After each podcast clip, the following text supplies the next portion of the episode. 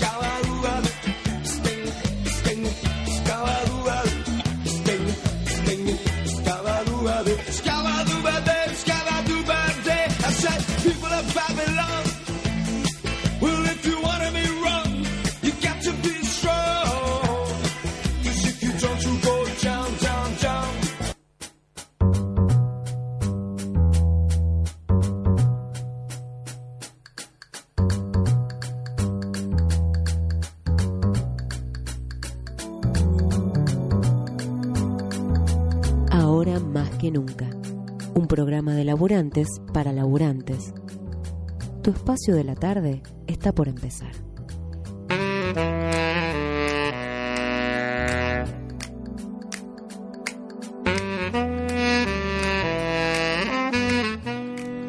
Buenas tardes.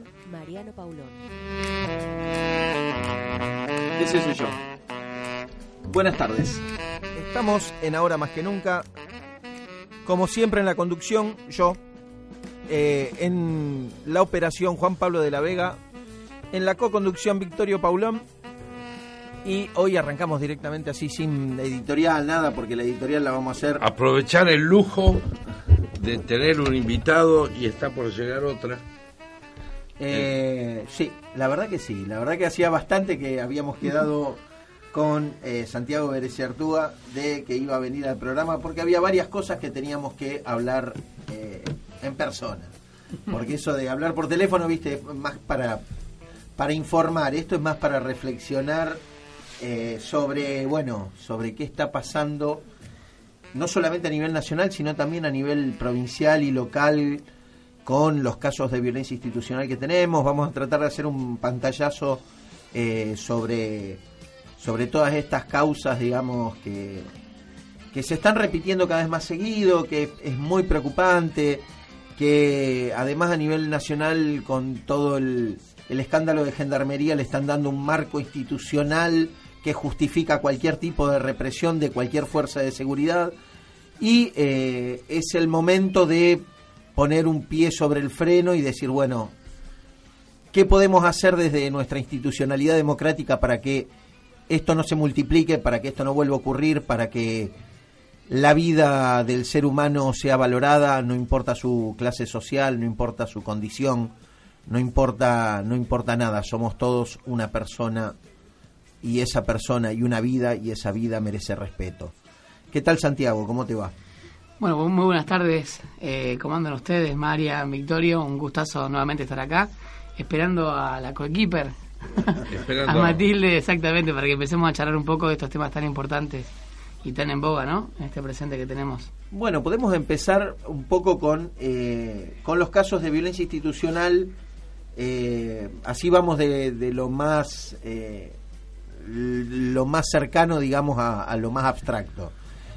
contanos un poco qué pasó, digamos, hubo hubo varias cosas dando vuelta. Estuvo lo de María de los Ángeles París, que se hizo la una nueva autopsia y que no se había cumplido con el protocolo de Minnesota y que eh, por ende, digamos, se habían estado eh, ocultando pruebas. Después tenemos los casos que, estás eh, patrocinando vos, el caso de Jonathan Herrera. ¿Y ese, ese caso en qué está? Bien, primero una queja, no puedo creer que en tu mesa falte el mate, algo que no suele pasar. Ya lo voy a buscar. no, pero quiero que te quede acá conmigo charlando, no, era por eso. Bien, bueno, Marian, a ver, dos cuestiones me planteaste vos para iniciar. Me parece que la más importante, bueno, las dos son importantes, obvio, pero Eh, voy a empezar por la segunda, que tiene que ver con el caso de Jonathan Herrera, porque ayer tuvimos sentencia en la Cámara de Apelaciones de la Ciudad de Rosario.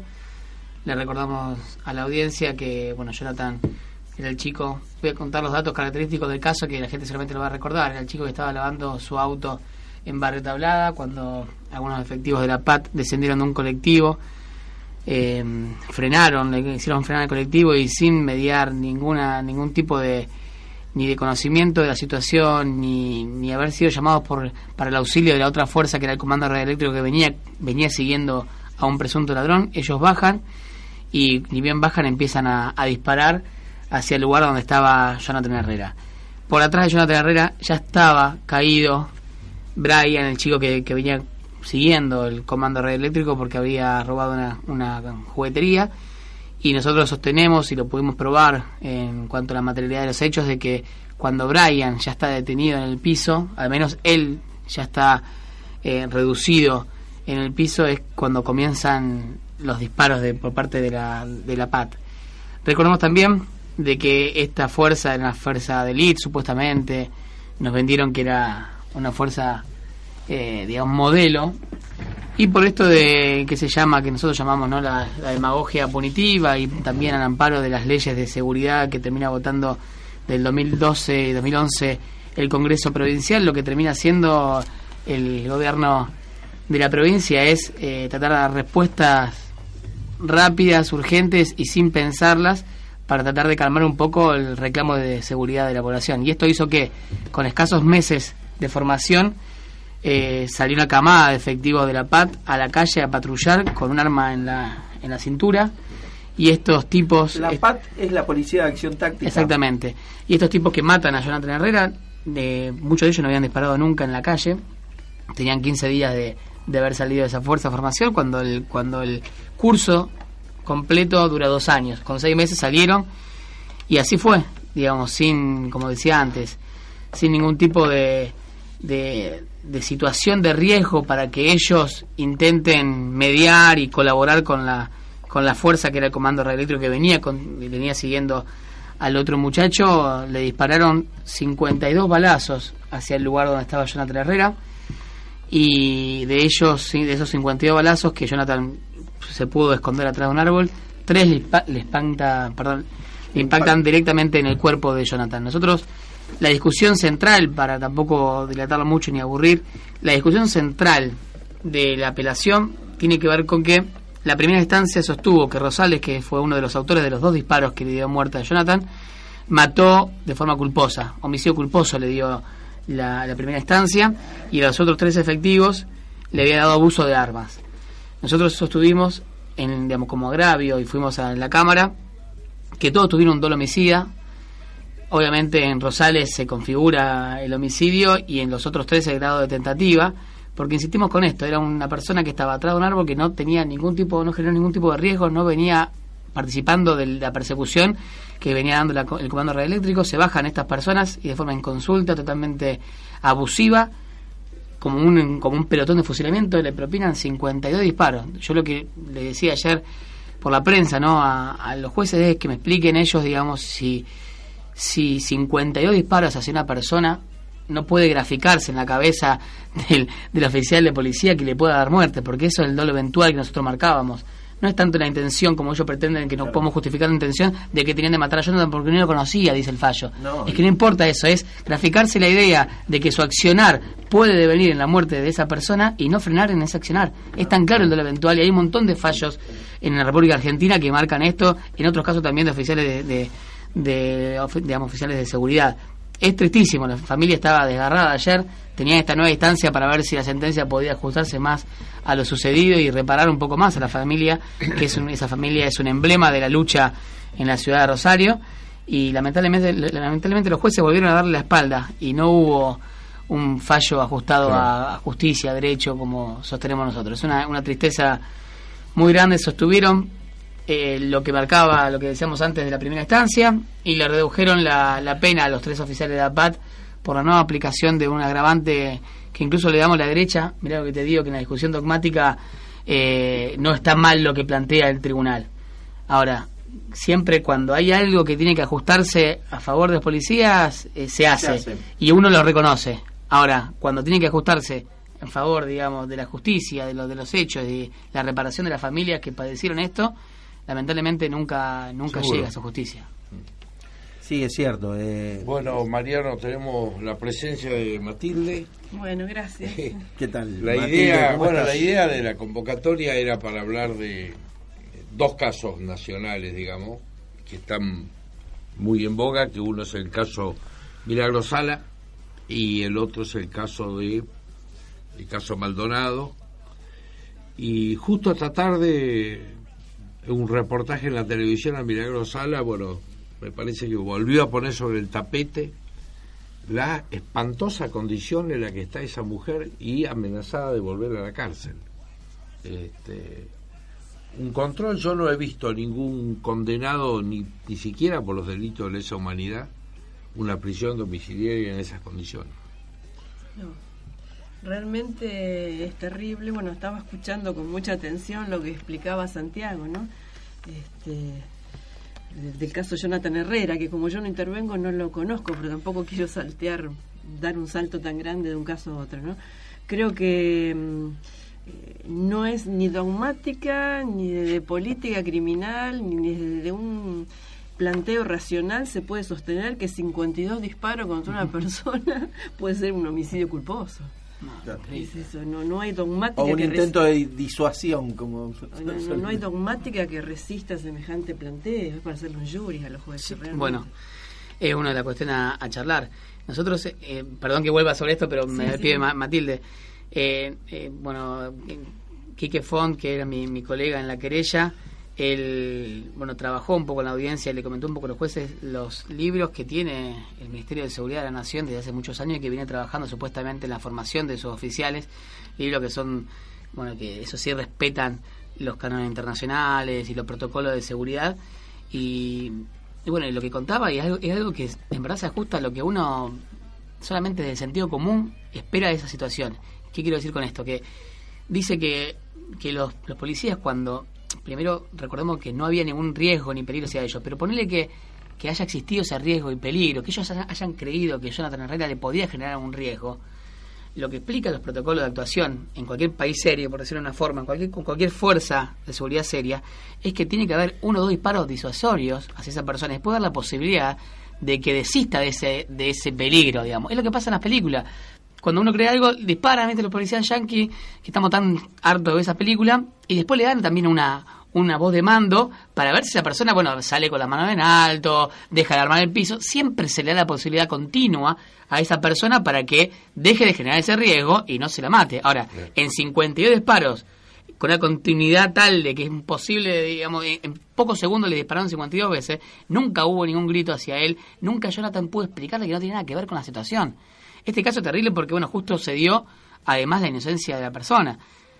Además, o sea, nosotros obviamente tenemos que a ninguna persona le puede pasar esto, pero acá esto podría generar, generar un poquito más de conmoción para las personas, que hay personas que son selectivas a la hora de elegir las víctimas por las cuales preocuparse, lo sabemos, pero ni siquiera en esto nosotros vemos una, una parte que acompaña, todo, pero si este pibe no fuese de tablada y le hubiese pasado al hijo de, de Bloomberg la misma situación en el centro, no sé, yo creo que están que ya cayó el gobernador y toda la fuerza de, seguridad, porque es terrible el caso.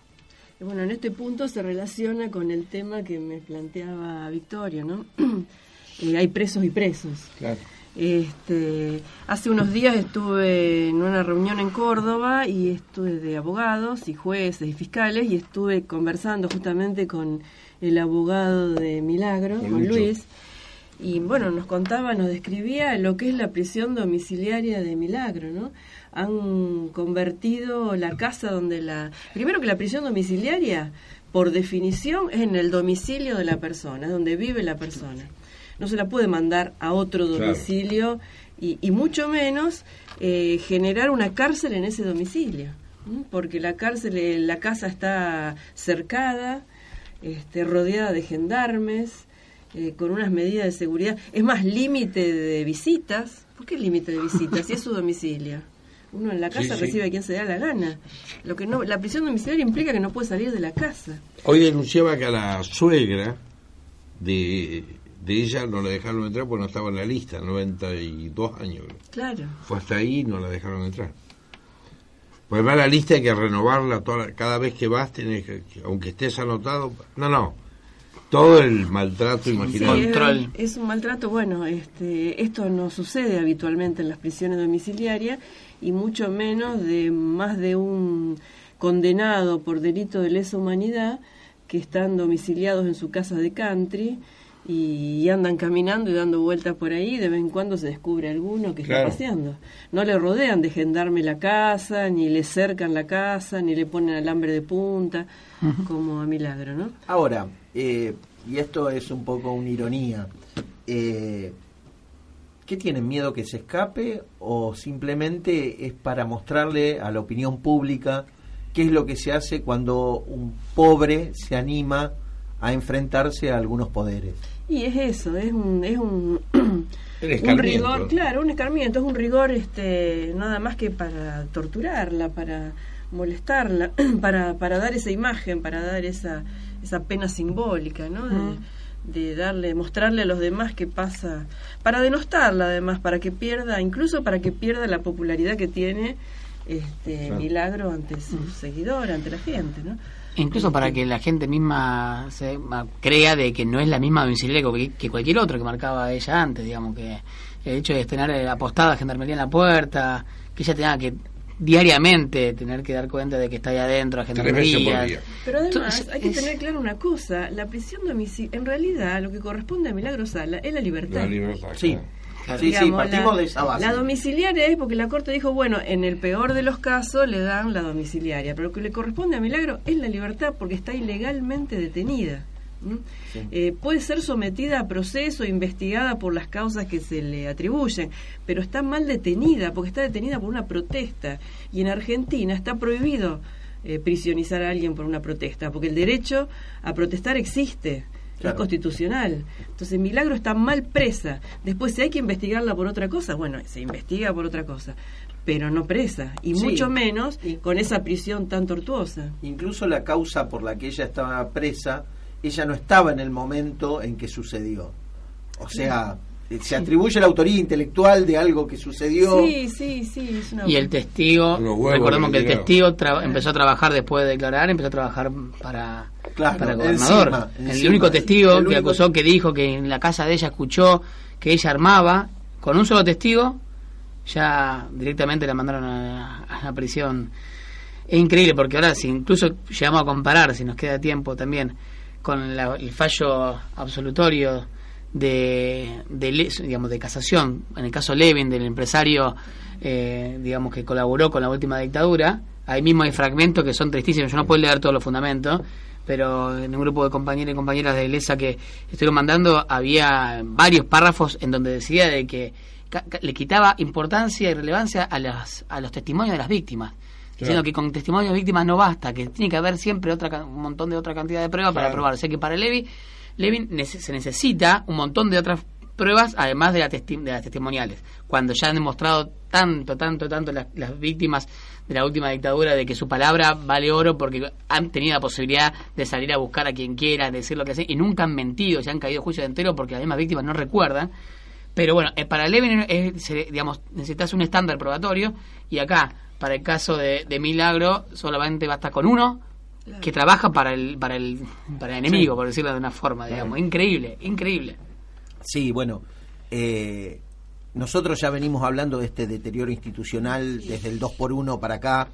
Eh, digo por el, 2 por 1 por, porque en realidad esto empieza antes, empieza con eh, el gobernar a través de decretos, pero el 2 por 1 es, es la, la primera instancia en la cual se enfrentan a todo lo que se construyó en derechos humanos en los últimos 20 años. Sí, sí, es la expresión más grosera, pero de todas maneras viene, como explicaba antes Santiago, se viene dando un cambio de paradigma en materia de derechos humanos progresivo.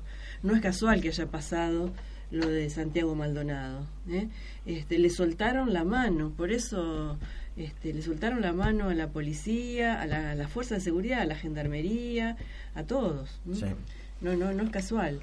Eh, yo creo que hay un cambio de paradigma muy serio, tal es así que en la revocatoria de la mm, domiciliaria de Milagro Salo, de Milagro Sala se vuelve a invocar el fallo Fontevecchia. O sea, se vuelve a insistir con que los fallos de la Corte no son este, vinculantes, los, fallos de la Corte Interamericana. Cuando todo el sistema jurídico ha dicho que sí, cuando hay una cantidad de fallos de la Corte, de Mohamed en el 2015, Canto, Expósito, hay una cantidad de fallos de la Corte Suprema que ya han dicho que sí, que son vinculantes. Y la Corte ha realizado el control de convencionalidad desde el 2002, 2003 en adelante. Claro. Ah, en realidad desde el 90 y pico, porque con con el caso Mejian, pero se ha instalado el control de convencionalidad ya sin discusión. Ahora, y, ahora lo vuelven a poner en discusión. Todas las señales que vienen del gobierno, particularmente la palabra del presidente, eh, apuntan a profundizar esa línea. Ayer, antes de ayer, dijo que en la Argentina había algo así como 532 personas que eran la traba para, bueno, para que el cambio realmente se pueda concretar y que los pondría, no sé, un, cohete, un cohete y los mandaría a la luna. Y si esa persona se va a la luna, el, país caminaría. El símbolo, claro, el símbolo y lo que significa eso, que es una es una amenaza, me vas a acordar cuando... Es una amenaza de desaparición. Tal cual, al cohete metele ala y los aviones de los Hércules en la bahía de San Brombón. Es el, claro, es Isabel en el 75 diciendo que a los que estábamos haciendo la huelga había que darle con un martillo de quebracho colorado por la cabeza. Y que es lo que realmente después pasaba, porque la AAA era la que la demostración de que eh, el aliento político es el que conduce, ¿no?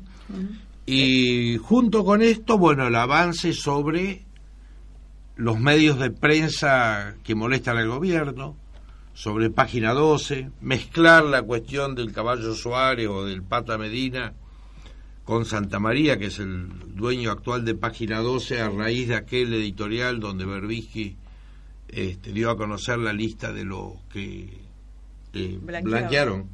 Todos los parientes de Macri. Toda la familia de Macri. Y, este, y bueno, y el avance sobre eso. Y ya dijeron expresamente que el CELS había plantado pruebas y meloneaba testigos en el caso de los mapuches o sea, cuando empiezan a nombrar personas, instituciones, y que vamos a ir por ello, es una señal política que después la fuerza autonomizada, la fuerza como la gendarmería, actúan en consecuencia. La gendarmería irrumpiendo en, las clases abiertas, etcétera, etcétera. Bueno, eh, vamos a ir un temita musical y enseguida eh, volvemos y seguimos eh, conversando sobre, sobre nuestro país. Thank you.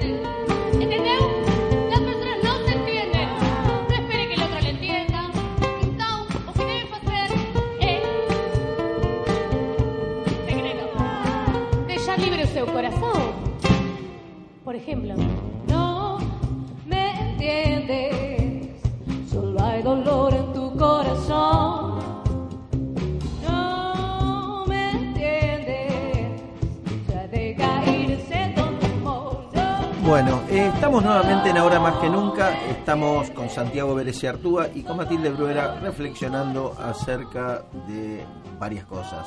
Algunos casos de violencia institucional y de algunos casos como el de Milagro Sala que ya son emblemáticos y son casi paradigmáticos porque eh, tienen un trasfondo de estigmatización, eh, en el caso de Milagro por mujer, por indígena, eh, por pobre.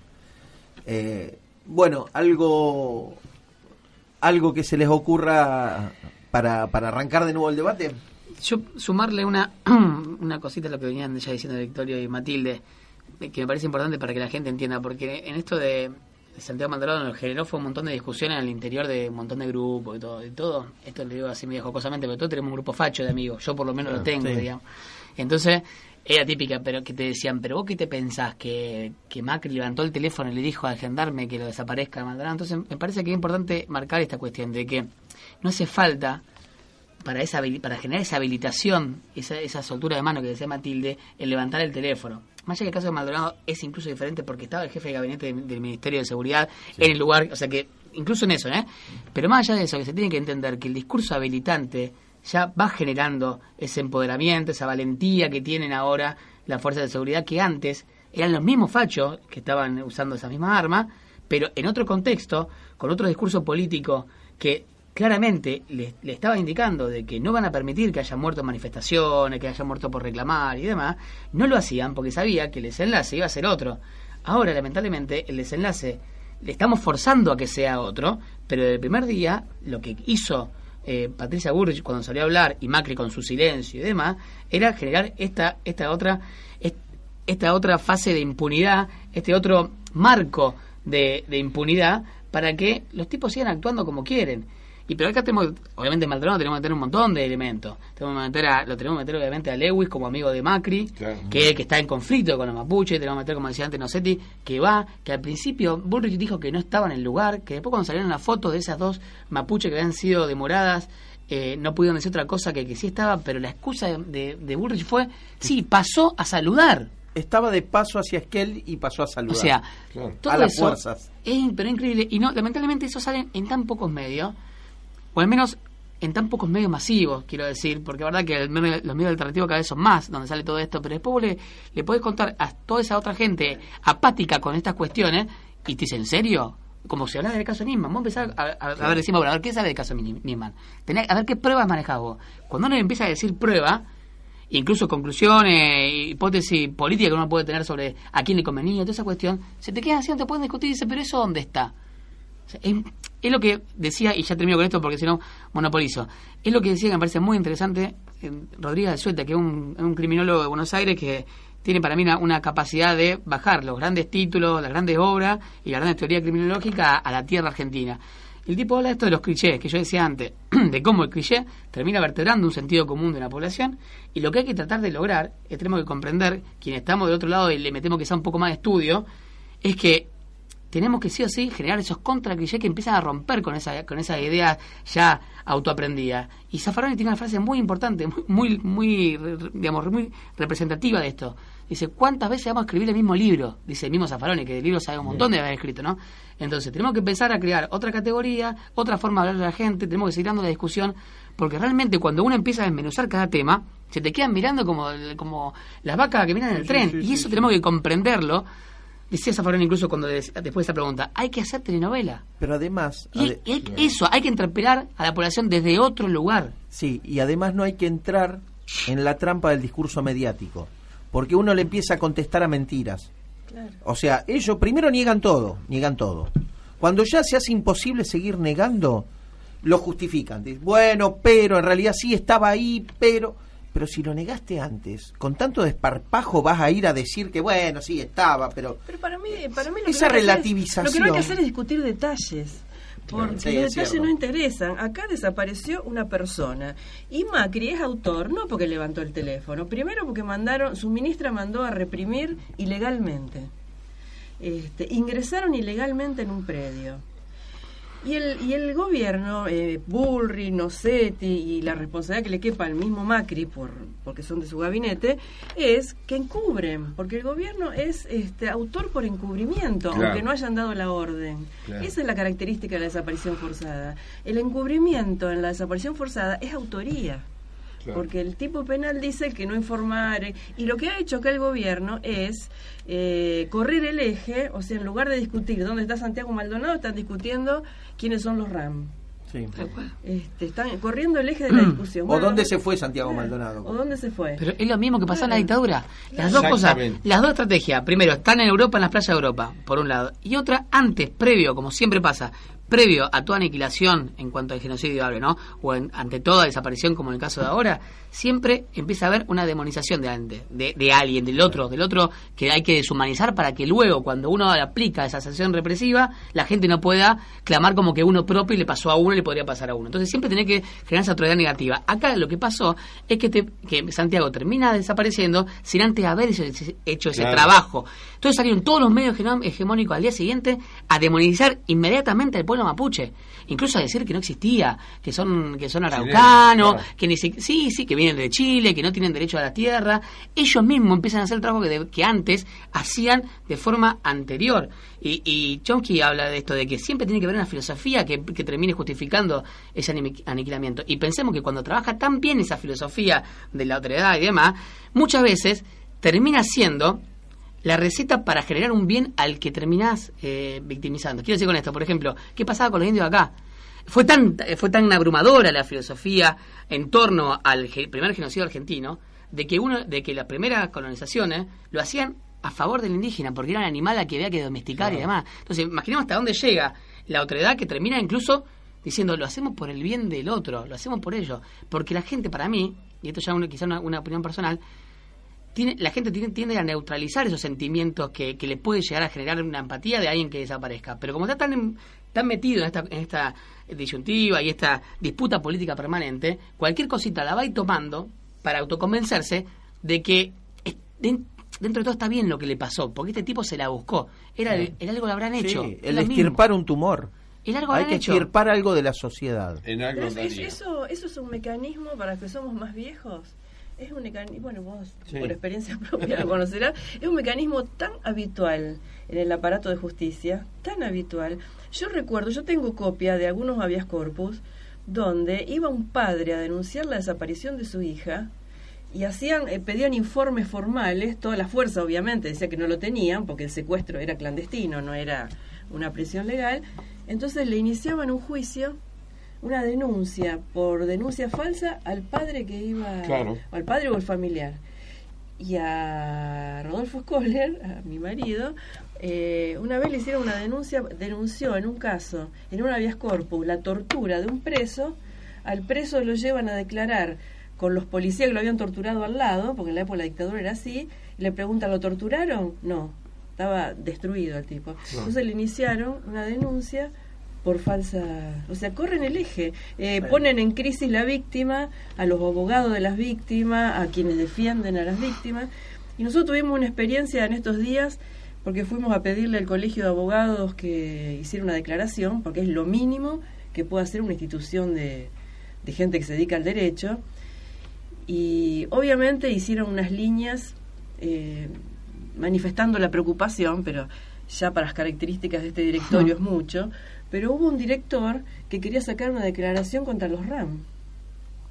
Y digo, bueno, los RAM será otra discusión que harán ustedes en otra reunión de directorio, pero estamos hablando de la desaparición de una persona. Supongamos que existieran eh, las características que ellos dicen de los RAM, y por eso hay que desaparecerlo. Claro. Es- esto es, es- claro. Sí, sí, hay, hay como una justificación permanente, hay que hay que eliminar de esta sociedad a las cosas que no encajan dentro de esta sociedad.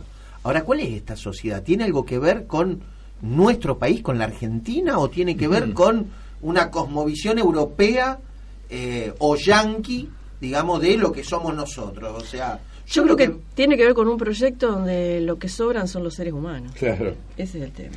No, yo creo que desandar eh, un entramado cultural como el que generó la democracia desde el juicio a la Junta en adelante, la descalificación del terrorismo de Estado, de la tortura, de la desaparición, llegar a condenar cerca de 700 genocidas, y poner a la Argentina a la vanguardia, realmente en eso, a la vanguardia de, del respeto a los derechos humanos, y asumir un gobierno que está a las antípodas de eso y tener que desmantelar, en un primer momento eh, aparecen estos hechos grotescos de torpeza que yo creo que no hay que dejar pasar la esencia de lo que se está buscando.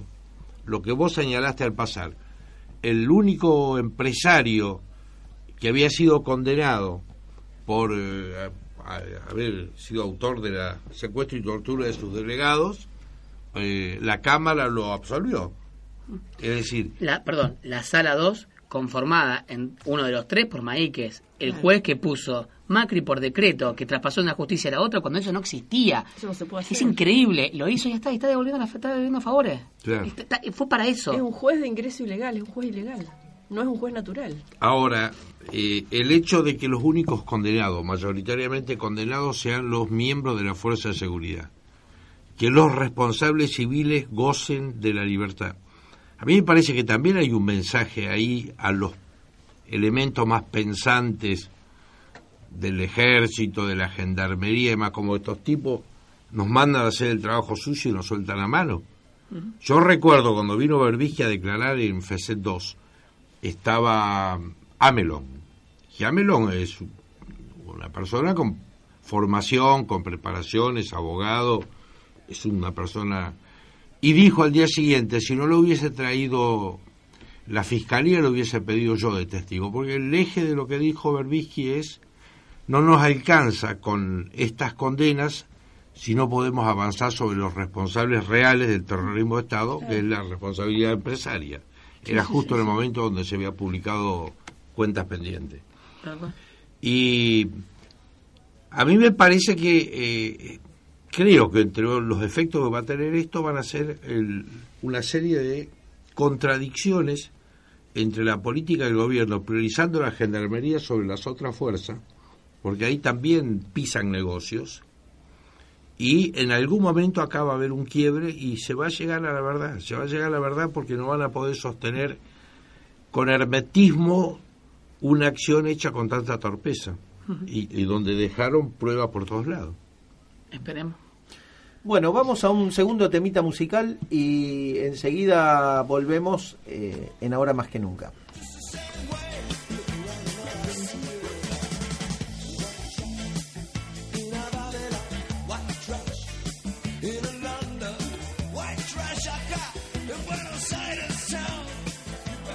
Yo del día sol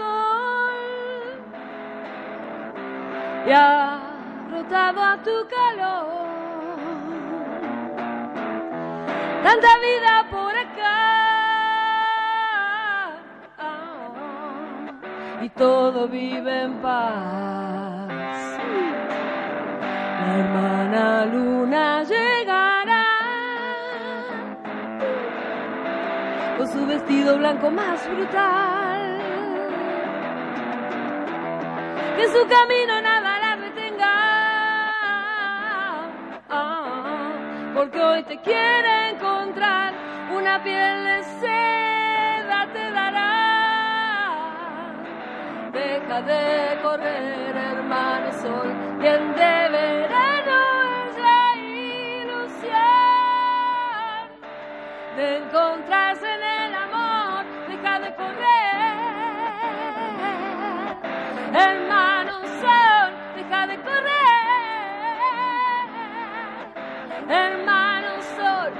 deja de correr, hermano sol, bien de verano es la ilusión de encontrarse en el amor, de encontrarse en el amor. Aún el horizonte es una línea por y apretando el acelerador la perderás porque solo vas mirando hacia adelante. Oh, donde todo es soledad una piel de seda besarás. Deja de correr hermano sol bien de verano es la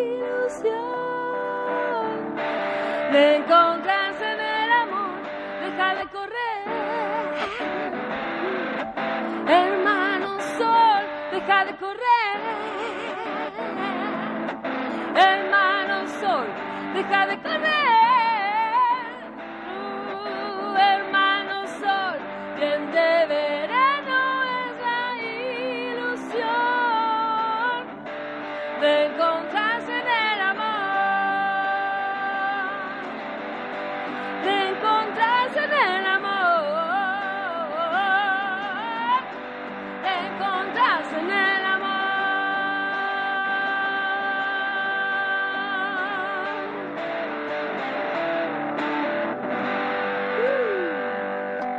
Impresionante. Contacto directo.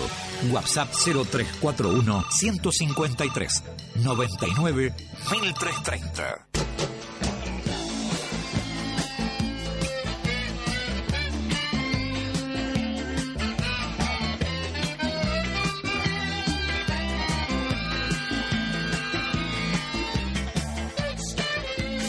Bueno, eh, estamos con como todos los viernes, los titulares del diario El Eslabón que sale mañana en todos los diarios.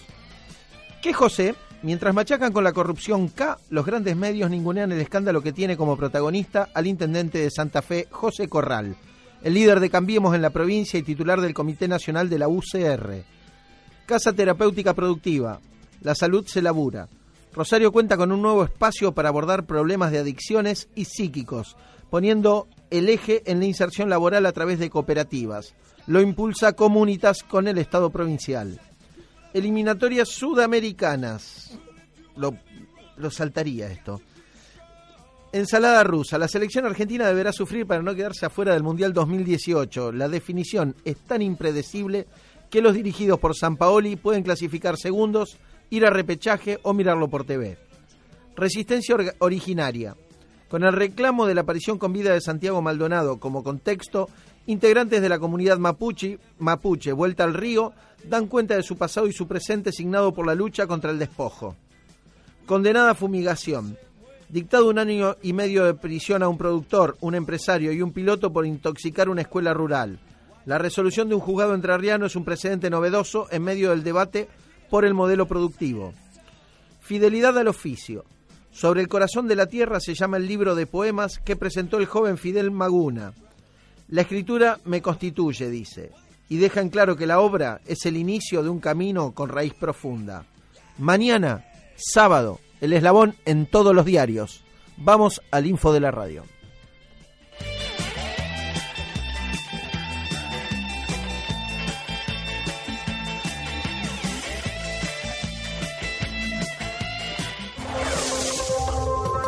Panorama de noticias. De esto se habla en el mundo. Tras el cambio del vicepresidente Jorge Glass por María Alejandra Vicuña, el renovado Ejecutivo de Ecuador impulsa una consulta popular para modificar la Constitución. La Corte Constitucional ya está tratando el pedido de consulta popular del presidente Lenin Moreno.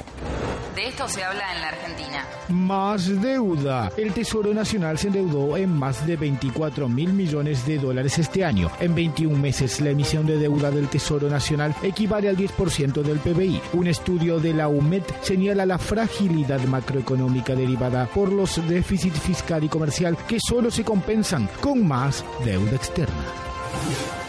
Se habla en la Argentina.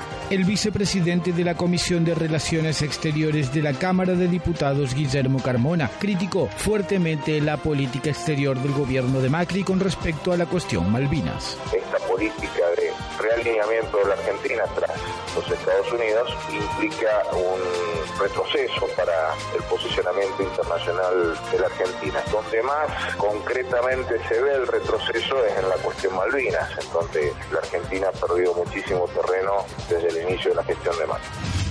De esto se habla en la provincia. José Luis Gioja respaldó al Frente Justicialista en un acto en Santa Fe. Allí, Gioja dijo, vengo a aprender del ejemplo del peronismo de Santa Fe. Vengo a llenarme de experiencia de lo que ustedes fueron capaces de hacer. También advirtió que el presupuesto presentado por el gobierno es un presupuesto de ajuste. La variable de ajuste de nación será las provincias y los trabajadores. Agustín Rossi, por su parte, agradeció el apoyo del Consejo Ejecutivo Nacional del Partido Justicialista a su lista. De esto se habla en la ciudad. La candidata concejal dentro de la lista que encabeza Roberto Zuckerman, Alejandra Gómez Sáenz, participará de una jornada en la Facultad de Psicología y habló con AM 1330 sobre cuestiones de género y derechos humanos. Decimos que, los femicidios son el último eslabón, digamos, de, una cadena que lamentablemente se replica en distintos ámbitos. Nosotras sabemos y y sostenemos que durante el kirchnerismo se han llevado adelante un montón de, avances en relación a las leyes que nos han alojado, las problemáticas del sector de, las mujeres, pero que falta aún, digamos, un gran trecho que tiene que ver con lo que nos corresponde a cada uno y sin duda también al Estado como responsable en lo que significa la batalla cultural. Este fue el panorama de noticias producido por fundamentar.com. provincia de Santa Fe. El 22 de octubre podés elegir diputados que defienden un pasado corrupto o diputados que defiendan el ajuste y el tarifazo. Pero también podés elegir diputados que te defiendan a vos. Votá en positivo. Votá por la justicia social en Santa Fe. Diego Juliano, diputado nacional por Santa Fe, Proyecto Santa Fe, por la provincia de Santa Fe. Como vos, queremos un cambio, pero un cambio para estar mejor. Un cambio que construyamos todos y todas, juntos, unidos. Zuckerman Concejal el cambio que es de Rosario. Frente Justicialista, lista 32. Espacio cedido al Frente Justicialista. Crece la preocupación en las pymes por el tarifazo. 300% aumento. Se vienen nuevos aumentos para después de las elecciones. Vos dirás, ¿y ahora qué hacemos? Lo que siempre hacemos los santafesinos cuando la cosa se pone brava. Nos unimos. ¿Cómo no vamos a poder contra un ajuste? Ah, si tenemos la fuerza hasta para empujar un país entero. ¿Sabe qué? Si nos unimos podemos hacer que las cosas mejoren de verdad. Porque unidos podemos más. Agustín Rossi, Alejandra Rodenas, diputados nacionales por Santa Fe, Frente Justicialista, lista 503. por el gobierno de la provincia de Santa Fe. Llevemos al frente de izquierda al Consejo. En Villa Gobernador Galvez, Gauna, Escobar, Meglio, concejales. Espacio cedido a Frente Progresista Cívico y Social. Escucho a mamás que me dicen, quiero que mis hijos tengan la mejor educación. En eso invertimos el 35% de nuestro presupuesto, para que todos los chicos puedan terminar el secundario en Santa Fe. Hablemos de lo que importa. Lo que importa es Santa Fe. Luis Contigiani, diputado nacional por Santa Fe. Frente Progresista Cívico y Social. Lista Rosarinos, quiero demostrarles que el cambio es posible. Juntos. Jorge Boazo, diputado nacional por Santa Fe. 188.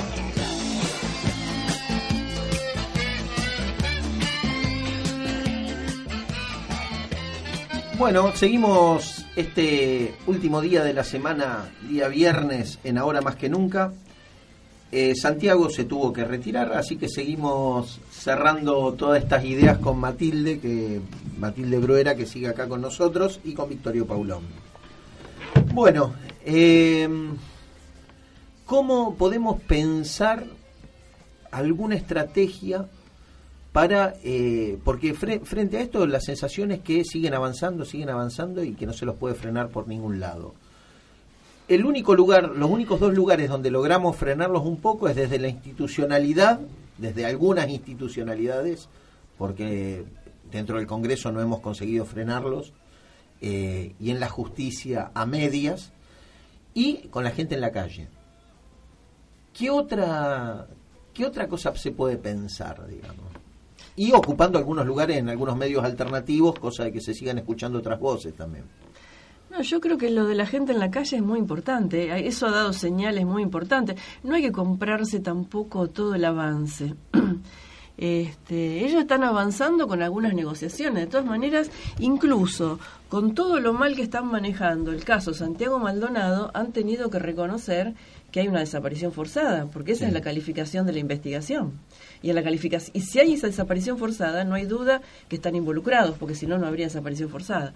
Este, yo creo que eh, las marchas por lo de Santiago, el, el caso de Santiago Maldonado ha dado un impacto grande en la sociedad eh, igual que el tema del 2 por 1 y creo que ha marcado que hay un piso de tolerancia en nuestra sociedad, que se ha construido durante la democracia.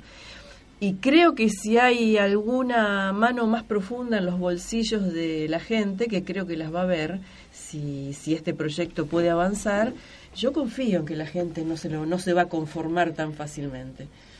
Yo creo que hay resistencia, no hay que comprarse que estamos...